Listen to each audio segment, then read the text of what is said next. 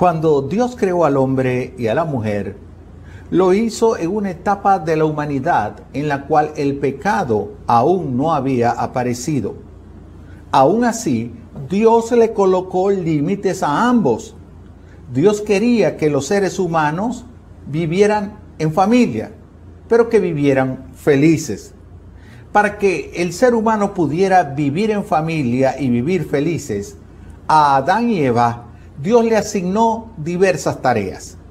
Él trabajaría y ella sería su compañía en medio de su soledad. Sin embargo, a ambos les puso un límite. Ellos no podían comer de un árbol específico. Eran libres para el resto, pero su límite era que no podían comer de un árbol en particular. Hay que recordar que la institución familiar fue creada por Dios. También fue Él quien colocó los límites primarios. De modo que cada cultura, cada familia, cada nación establece sus normas particulares, pero ninguna de ellas puede estar sobre los límites establecidos por Dios. Antes, debo recordarte que la violación a los límites establecidos por Dios a los primeros seres humanos fue lo que ocasionó la gran tragedia de la historia. Fue la aparición del pecado en el mundo y el pecado ha destruido la familia. El pecado está atentando contra la felicidad familiar, contra la unidad familiar. Determinemos entonces qué son los límites en la familia o qué son los límites para que podamos entender la importancia de que toda familia debe tener ciertos límites. Los límites también pueden ser llamados mandamientos, mandatos, pautas, normas, órdenes. Tienen muchos nombres o significados para determinar lo que son los límites. Los límites pudiéramos definirlos como una especie de ciertas normas y pautas que se establecen para una mayor convivencia social. Los límites es entonces para darnos felicidad, convivencia social, para darnos paz. Cuando se violentan los límites, entonces vienen las dificultades y los conflictos familiares.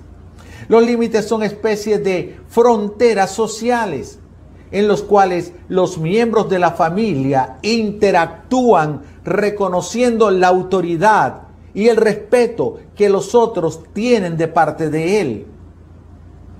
En el huerto del Edén, en el jardín del Edén, Dios puso los primeros límites al ser humano.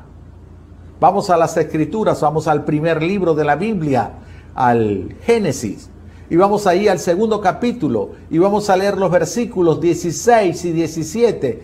Luego el Señor, Dios, le ordenó al hombre, pueden comer libremente de cualquier árbol en el jardín, pero no debes comer del árbol del conocimiento del bien y del mal, porque el día que lo hagas, sin duda morirás. Notas que Dios estableció un límite y las consecuencias a la desatención de ese límite. Esa norma la estableció Dios antes que el pecado entrara en la humanidad. Ahora que el pecado gobierna el mundo, los límites son más que necesarios para poder defender la institución divina, la primera institución creada por Dios, como es la familia. Uno de los tipos más comunes de los límites en la familia son lo que llamamos las reglas del hogar. Cada hogar tiene reglas, reglas implícitas y explícitas. Algunas están claramente establecidas y otras no están establecidas, pero sobreentiende el grupo familiar que debe cumplirlas. Las reglas deben ser decididas desde el principio y deben adaptarse cuando una familia crece y cambia. Por ejemplo, un niñito de 4 o 5 años, no le podemos establecer una norma en el sentido de que eh, eh, él debe ayudar, por ejemplo, en los quehaceres de la cocina, porque es peligroso para él los cuchillos, eh, el, fuego, se expone demasiado. Pero a un niño de 4 o 5 años sí le podemos poner como norma que él debe recoger los juguetes que él usó. Las normas entonces deben irse cambiando y determinando de acuerdo al crecimiento que la familia como tal debe tener.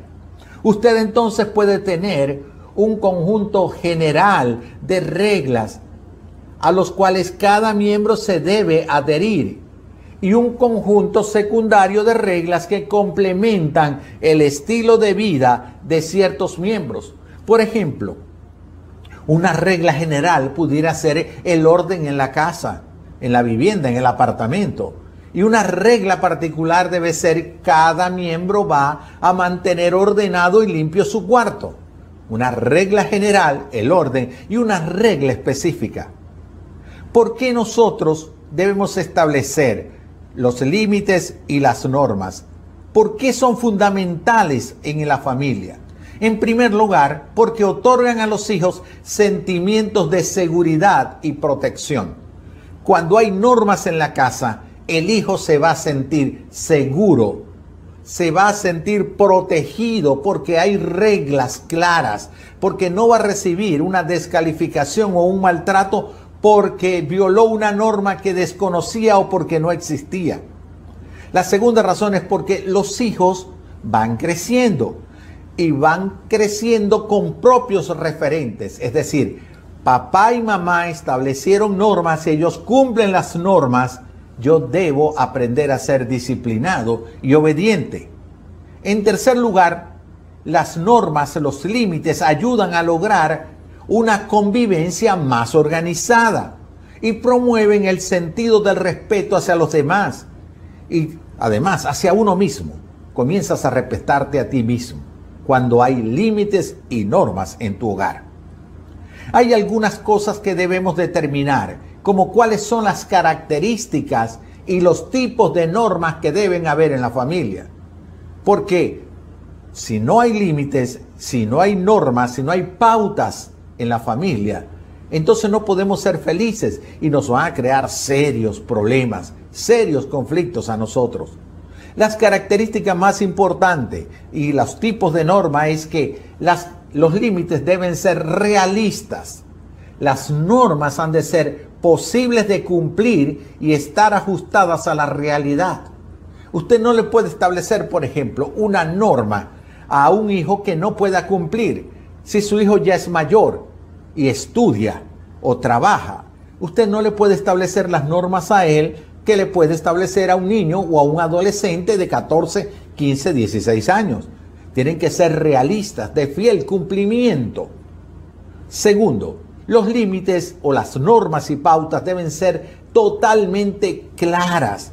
Las normas tienen que ser entendidas para poder ser cumplidas. No podemos usar para las normas un lenguaje figurado. Tienen que ser muy claras para que el niño lo sepa. Es decir, si tú le dices al niño, después que juegues, debes recoger los juguetes, esa es una norma clara. Pero si tú le dices que mm, me gustaría que el cuarto siempre estuviera ordenado, no le estás estableciendo la norma clara de que al jugar el niño debe recoger los juguetes. Pero es diferente si esa norma de el arreglo y el orden se lo estableces a un adolescente de 15 o 16 años. Las, los límites deben ser consistentes, es decir, la aplicación de las normas debe ser aproximadamente la misma, independientemente del estado de ánimo. Es decir, si hay una norma en la casa, en la familia. Por ejemplo, que cada quien levante el plato de la comida y lo lleve a la cocina. Esa puede ser una norma, pero no puede ser que cuando estás de buen ánimo no te importa si tu hijo recoge el plato de comida o no lo recoge, pero cuando estás brava, enojada o enojado, entonces tú dices, te he dicho un millón de veces que recojas el plato y lo lleves a la cocina. Es decir, hay que ser consistente, no va a depender del estado de ánimo.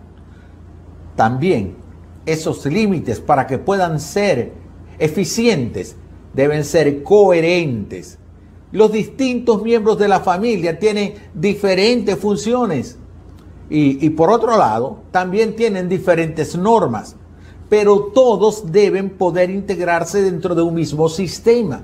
Es decir, las normas que tiene papá o tiene mamá no pueden ser las mismas normas de los hijos. Y los hijos deben entender eso. Por ejemplo, a un hijo de unos 10, 12 años se le puede establecer como norma que a las 10 de la noche puede acostarse. Pero papá y mamá pueden ver una película hasta las 11, 11 y media de la noche. Los hijos no deben reclamar la misma norma de los padres, ni los padres deben tener las mismas normas de los hijos. Eso es coherencia. Y por último, otra de las características de los límites en la familia es que deben ser fundamentales. Tienen que ser muy pocas. No podemos tener un libro gordo de petete, de normas, una norma para cada cuarto, una norma para la sala, para el comedor, una norma para que cómo se va a lavar eh, los cubiertos. No, tienen que ser pocas, pero muy claras. ¿Cuáles entonces son los límites de cada miembro que la familia debe tener? ¿Cuáles son entonces esos límites? Ya vimos que quien creó la institución de la familia es Dios y lo creó un estado perfecto sin pecado. Por esa razón, debe ser Dios el que establezca cuáles son los límites que debe tener cada miembro de la familia. Ahora quiero invitarte a que vamos a, la carta del apóstol Pablo en el capítulo 5 y 6, en su carta al libro de los Efesios, para que podamos encontrar allí una respuesta a estas inquietudes de cuáles son los límites que debe tener cada miembro de la familia. Según el apóstol Pablo, él dice que debe haber un servicio mutuo. Es decir, en primer lugar, debe haber un servicio mutuo. Dice Efesios 5:21 Sírvanse unos a otros por respeto a Cristo. Sírvanse unos a otros por respeto a Cristo. El servicio mutuo es la clave para vivir en familia y para poder ser felices. Cuando en una familia no hay amos y esclavos, sino servidores mutuos, se logra la felicidad. Tú sirves a otros y tú eres servido por los otros. Por ejemplo, cuando la mamá le cambia los pañales al bebé, está sirviendo al hijo. Lo hace por amor, porque no queda de otra alternativa. Pero años más tarde, los hijos terminarán aseando a los padres, porque ellos no pueden valerse por sí mismos. Entonces, podemos ver que ese servicio mutuo va a depender de la edad, del núcleo familiar de las personas que integran, pero todos deben entender que en la familia debe haber un servicio. No hay siervos y, o amos y esclavos. Es decir, mamá no es esclava de los hijos. Los hijos no son esclavos de papá. Es un servicio mutuo. Otras eh, versiones bíblicas traducen servicio por sujeción mutua, como es el caso de la nueva versión internacional que dice, sométanse unos a otros por reverencia a Cristo. Sométanse unos a otros por reverencia a Cristo. Muchas veces el servicio que nosotros tenemos que prestar a otros miembros de la familia no es grato, pero se hace por amor. Pablo entonces incluye el tema del amor o reverencia a Cristo para darle más fuerza es decir, no solo lo hacemos porque amamos a los hijos o no solamente tenemos ese referente de servicio a los otros porque les amamos a los padres, a las madres. No lo hacemos por amor a Cristo. De ahí viene seguramente aquella expresión cuando los padres le dicen a los hijos por amor a Dios, recoge eso que dejaste tirado en la sala. Es por reverencia a Cristo que debemos servirnos unos con otros. La segunda pauta, norma o el segundo límite que establece el Señor es el sometimiento de la esposa. Es el sometimiento de la esposa. Yo sé que es el más impopular de todos los mandatos divinos que nos toca leer en el siglo XXI. Tal vez pasaría debajo de la, de la mesa si estuviéramos en el siglo XIV o en el siglo XIX o comienzo del siglo XX. Pero ya en el siglo XXI el sometimiento de la esposa es algo sumamente impopular. Ahora, no porque sea impopular deja de ser bíblico y además deja de ser pertinente, porque los límites que Dios estableció a la familia no los estableció para una época específica, como el caso de lo que Pablo nos está enseñando, sino que los estableció para que la familia sea feliz. Dios te recuerda que quieres que vivas en familia y que seas feliz. Dios no quiere ser popular frente a los ojos de la sociedad. Él no quiere el aplauso de la gente. Él lo que desea es que tú vivas en familia y vivas feliz. Por eso en su carta a los Efesios en el capítulo 5, en el versículo 22, Pablo dice, esposas, sométanse a sus propios esposos como al Señor. Esposas, sométanse a sus propios esposos como al Señor. Es recurrente la figura de la relación entre el esposo y la esposa como Cristo y la iglesia que es su novia. Entonces él le pide a la esposa que se ajuste, que se sujete a su esposo como se somete a Cristo. La psicóloga clínica Edrey Rojas, con más de 30 años de ejercicio profesional, ayudando a encontrar la felicidad en los hogares, dice, Dios no quiere que nos sometamos a los esposos para hacernos daño o para que nos hagan daño, sino para que seamos felices. Te repito la frase, Dios no quiere que nos sometamos a los esposos como esposa ella para hacerte daño o para que te hagan daño, sino para que seas feliz. El sometimiento entonces no es para el maltrato, no es para el abuso físico o emocional de la esposa por parte de su marido o su esposo. Eso está lejos de la idea que el apóstol Pablo tenía en mente. No se espera que los hijos ni las esposas sean serviles al marido, al esposo, a la cabeza del hogar. Eso sería totalmente patológico. Lo que significa la sujeción o sometimiento es que como cabeza del hogar, el esposo es responsable de la toma de ciertas decisiones que deben ser aceptadas por la esposa. Por ejemplo, y creo que eso es lo, lo más gráfico que puedo traer. Un esposo y una esposa tienen una hija adolescente de unos 15, 16 años y era, ella quiere salir con unos amigos. El esposo no está de acuerdo, el papá. La mamá sí está de acuerdo. La mamá le argumenta todo lo que quiere al papá. Y el papá trata de convencer a la mamá de que sus argumentos son los válidos. En el caso de que ninguno de los dos pueda convencer al otro, en ese momento, entonces, la mamá, la esposa y los hijos deben someterse, sujetarse al límite que estableció el papá. Es decir, en una votación donde están empatados papá y mamá en la toma de una decisión, debe ser papá el que va a votar de nuevo para destrabar esa votación, porque hay que tomar una decisión, sabiendo que papá le será responsable delante del Señor. El tercer límite que establece el apóstol Pablo es la entrega total del esposo. Entrega total del esposo. Esta entrega total del esposo para con su esposa es presentada por Pablo bajo tres perspectivas. Veamos cuáles son esas perspectivas. En primer lugar, como Cristo amó a su iglesia. ¿Cuánto debe amar el esposo a la esposa? ¿Cuánto debe ser esa entrega total del esposo para la esposa?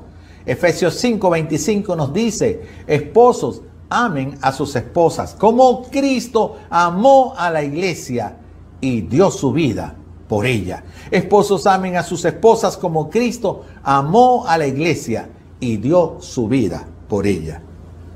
¿Sabes cuánto es el amor que Dios tuvo para con la iglesia de Cristo? Pues se hizo hombre para venir y ser torturado, ser maltratado, ser vejado y lo peor de todo, ser crucificado por amor a la iglesia. El hombre que se entrega a su esposa, el marido que se entrega a su esposa, debe hacerlo con el mismo amor de Cristo. Debe amarla al nivel en el cual está dispuesto a dar su vida por ella. Entonces podemos afirmar que el esposo debe ser capaz de dar su vida por su familia y en especial por su esposa en particular. La segunda norma o la segunda característica o la segunda perspectiva, mejor dicho, que usa el apóstol Pablo para hablar de cómo debe ser el amor que el hombre le debe tener, la entrega que el hombre debe tener para con su esposa, la encontramos en Efesios 5:28. Efesios 5:28 dice, el esposo debe amar a su esposa así como ama a su propio cuerpo. Es decir, el hombre debe amar a su esposa como se ama a sí mismo. En este tiempo en los cuales los hombres van al gimnasio, cuidan su figura, eh, se hacen toda una serie de ejercicios, se cuidan de manera extraordinaria su apariencia. Pablo le está diciendo a ustedes, hombres, nos está diciendo a nosotros, hombres del siglo XXI, tenemos que amar a nuestras esposas así como amamos a nuestro propio cuerpo. Yo no conozco a nadie que quiera, nadie sano emocionalmente, que quiera hacerse daño, hacerle daño a su cuerpo. De la misma manera, un esposo que quiere hacerle daño a su esposa emocionalmente no está bien. Porque el apóstol Pablo dice, debes amar a tu esposa como amas a tu cuerpo. Y la tercera perspectiva con la cual el hombre debe amar a su esposa es viéndola como un solo ser, como una sola unidad, el esposo y la esposa como un solo ser. Efesios 5, 31 nos dice, por eso dejará el hombre a su padre y a su madre y se unirá a su esposa y los dos llegarán a ser un solo cuerpo. Por eso, dice Pablo, dejará el hombre a su padre y a su madre y se unirá a su esposa y los dos llegarán a ser un solo cuerpo. Eso me recuerda a mí las eh, antiguas amalgamas que se usaban para las muelas.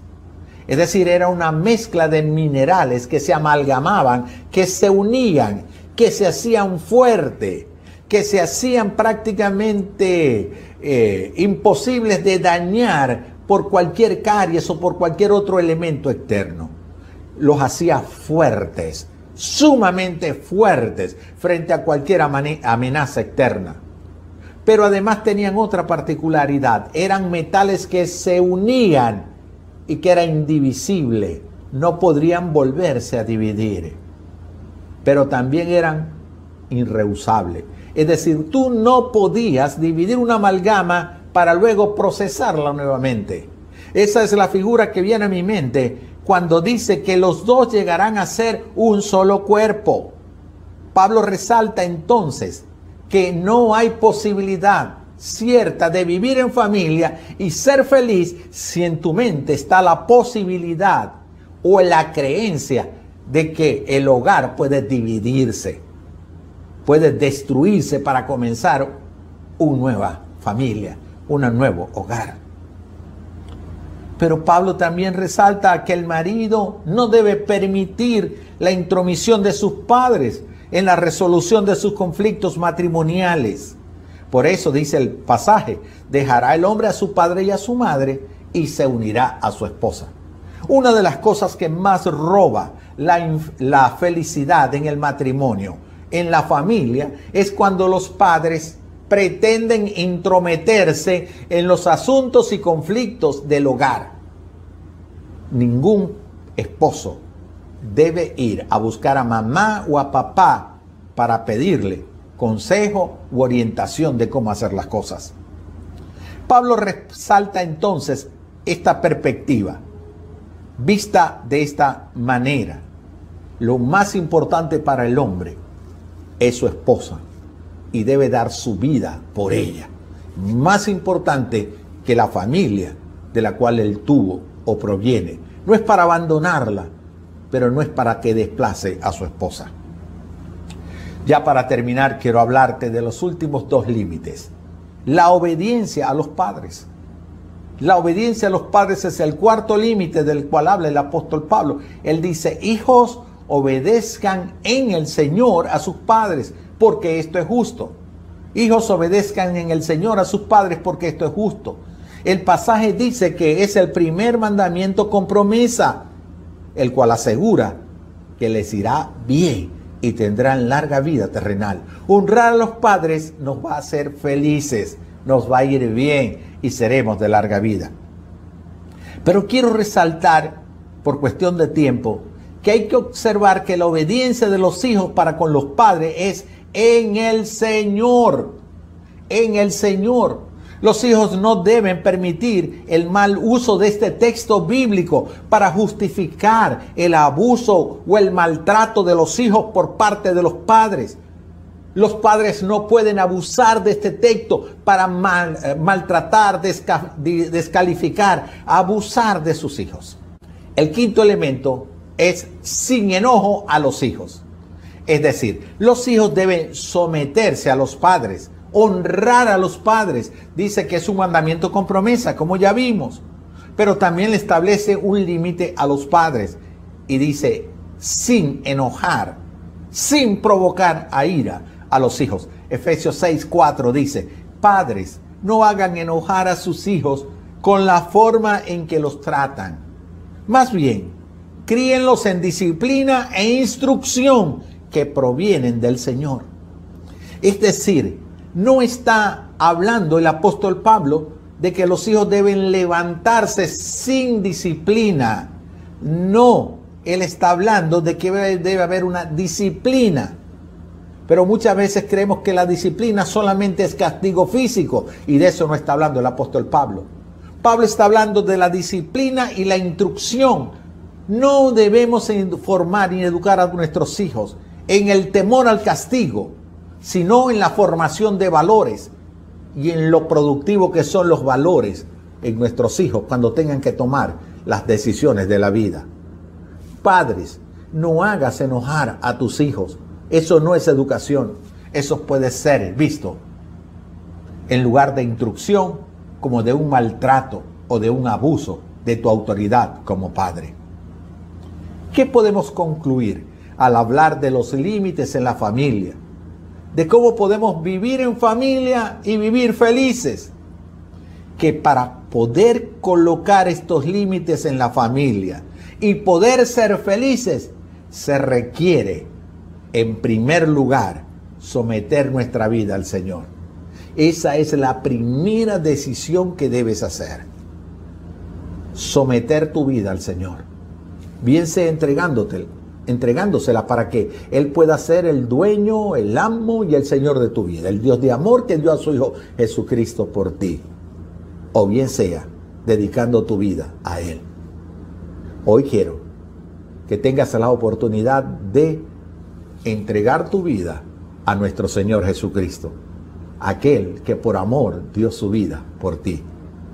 Él dice que así como Dios amó a la iglesia y dio su vida la vida de Cristo por ti, por su iglesia, la ha dado por ti para que tú puedas ser salvo. ¿Quieres entonces rendir a tu vida a Cristo? Yo te invito para que allí donde estás, inclines tu cabeza y en actitud de reverencia a Dios puedas decir o hacer una oración, como nos la recomienda el apóstol Pablo, en donde confesamos que somos pecadores y proclamamos con nuestros labios que queremos ser perdonados y arrepentirnos de nuestros pecados. Si ahora quieres hacer esto, repite esta oración conmigo. Padre Celestial, reconozco que soy un pecador. Necesito el perdón. Me arrepiento de todos mis pecados y te pido ahora que me hagas una persona totalmente nueva. Que me des tu espíritu para que me guíe en la familia y en la vida. Escribe mi nombre en el libro de las personas que son salvas. Gracias Jesús por perdonar mis pecados. Amén. Si hiciste esta oración de fe, ahora Dios es tu Padre Celestial y tienes la mejor herramienta para poder vivir feliz en familia. Tal vez hoy también sea el momento oportuno para que puedas dedicar tu vida al Señor. Te apartaste del Señor, has tenido conflicto en la familia y quieres dedicar tu vida y tu familia al Señor. Déjame orar por ti, por tu familia. Padre Celestial, oro por la persona que en este momento está viendo este video, está recibiendo esta enseñanza que es palabra tuya te pido, mi buen Dios, que tú le puedas bendecir, edificar, que puedas construir esa familia o reconstruir esa familia bajo los límites y preceptos que has establecido. Bendícela con provisión, con cuidado, salud y protección, porque te lo pido en el nombre de Jesús. Amén. Será hasta una nueva oportunidad.